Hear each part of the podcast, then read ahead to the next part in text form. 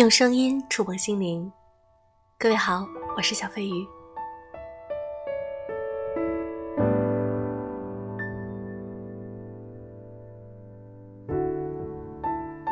每在夜晚的时候，希望用我的声音能够温暖你。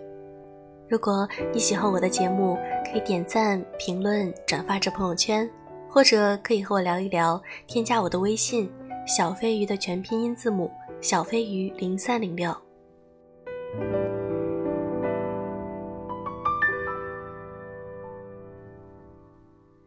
这是一个快节奏的时代，我们总是停不下来，但我们也需要去浪费和享受我们的时间。今天我来分享一篇来自于作者艾米亚的文章：我生命中的那些无用功。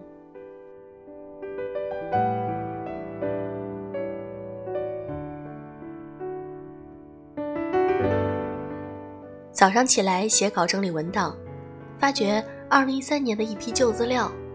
是当时的某个机构邀请我写一段舞台剧的剧本，约莫有一万七千字。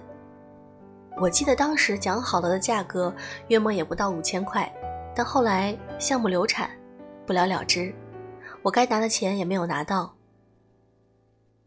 如今，这个一万七千字的故事，像一台断了弦的琴，从我的文字杂物间重见天日。我重读了一遍。无法褒奖自己写的算什么旷世之作，但体会到自己当年必是放了诚意在里面的。只是因为外力使得这个故事戛然而止。如今轻抚这台旧琴，余音不闻。那段日子必然是辛苦的，无数个伏案之夜，为了一笔收入殚精竭虑。可假如单单从收入的角度来看，换句话说，这是我的职业生涯里。曾经做过的无用功之一。若回忆往事，此类工作还有许多许多。有一次，我披星戴月去讲一次读书会，却只寥寥来了几个人。我常常去尝试着铺陈一个新项目，花了人力心思，后来无疾而终。这令我想起有一次做讲座，一个年轻女性问我，要如何知道自己手边如今在做的这件事儿就一定能忙到点子上？时间能花在刀刃上，我回答是无法知道。但后来总有那么几次，我赌中了，甚至是谈不上赌，因为过往的辛苦成本太大。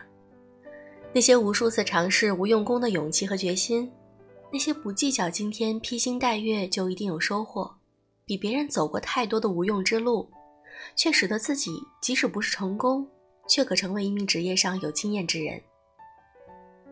去年此时，我在乌镇参加戏剧节，夜里有一个节目“深夜读诗”，不少人都泪目了，我也是。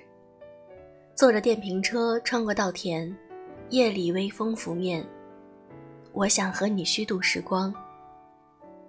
我想在过往多少次，我奔赴一次不知道是不是无用功的路上，且只当自己是去穿过黑夜去读诗。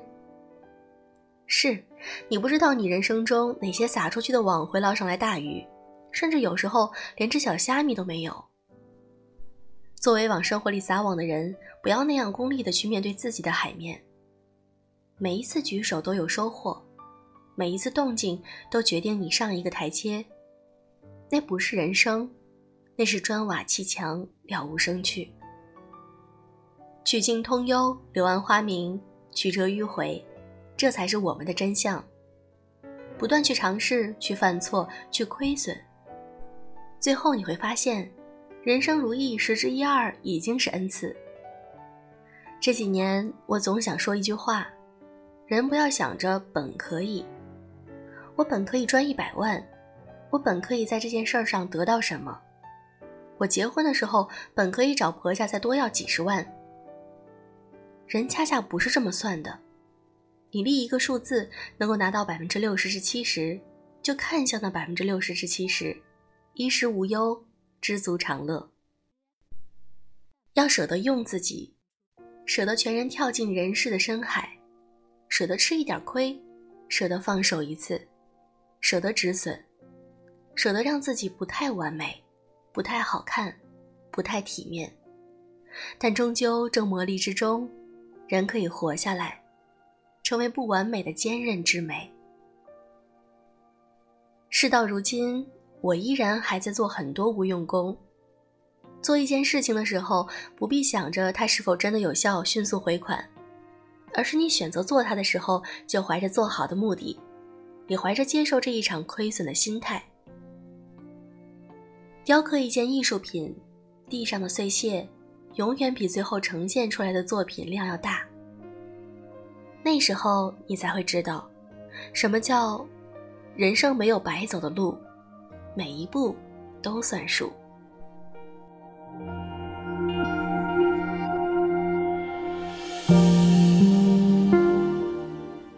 很喜欢这句话，人可以活下来，成为不完美的坚韧之美。我希望大家都能够有这种坚韧之美，接受我们的不完美，不太好看，不太体面，但是我们坚持去做一件我喜欢的事，即便它现在是无用功，也不要期待着以后可能会得到什么，我们就怀着接受这一场亏损的心态去面对人生。好了，今天的节目就是这样，希望我的声音能够陪伴你。如果你喜欢我的节目，可以点赞、评论、转发至朋友圈，希望有更多人能够感受到声音的力量。好啦，祝各位晚安。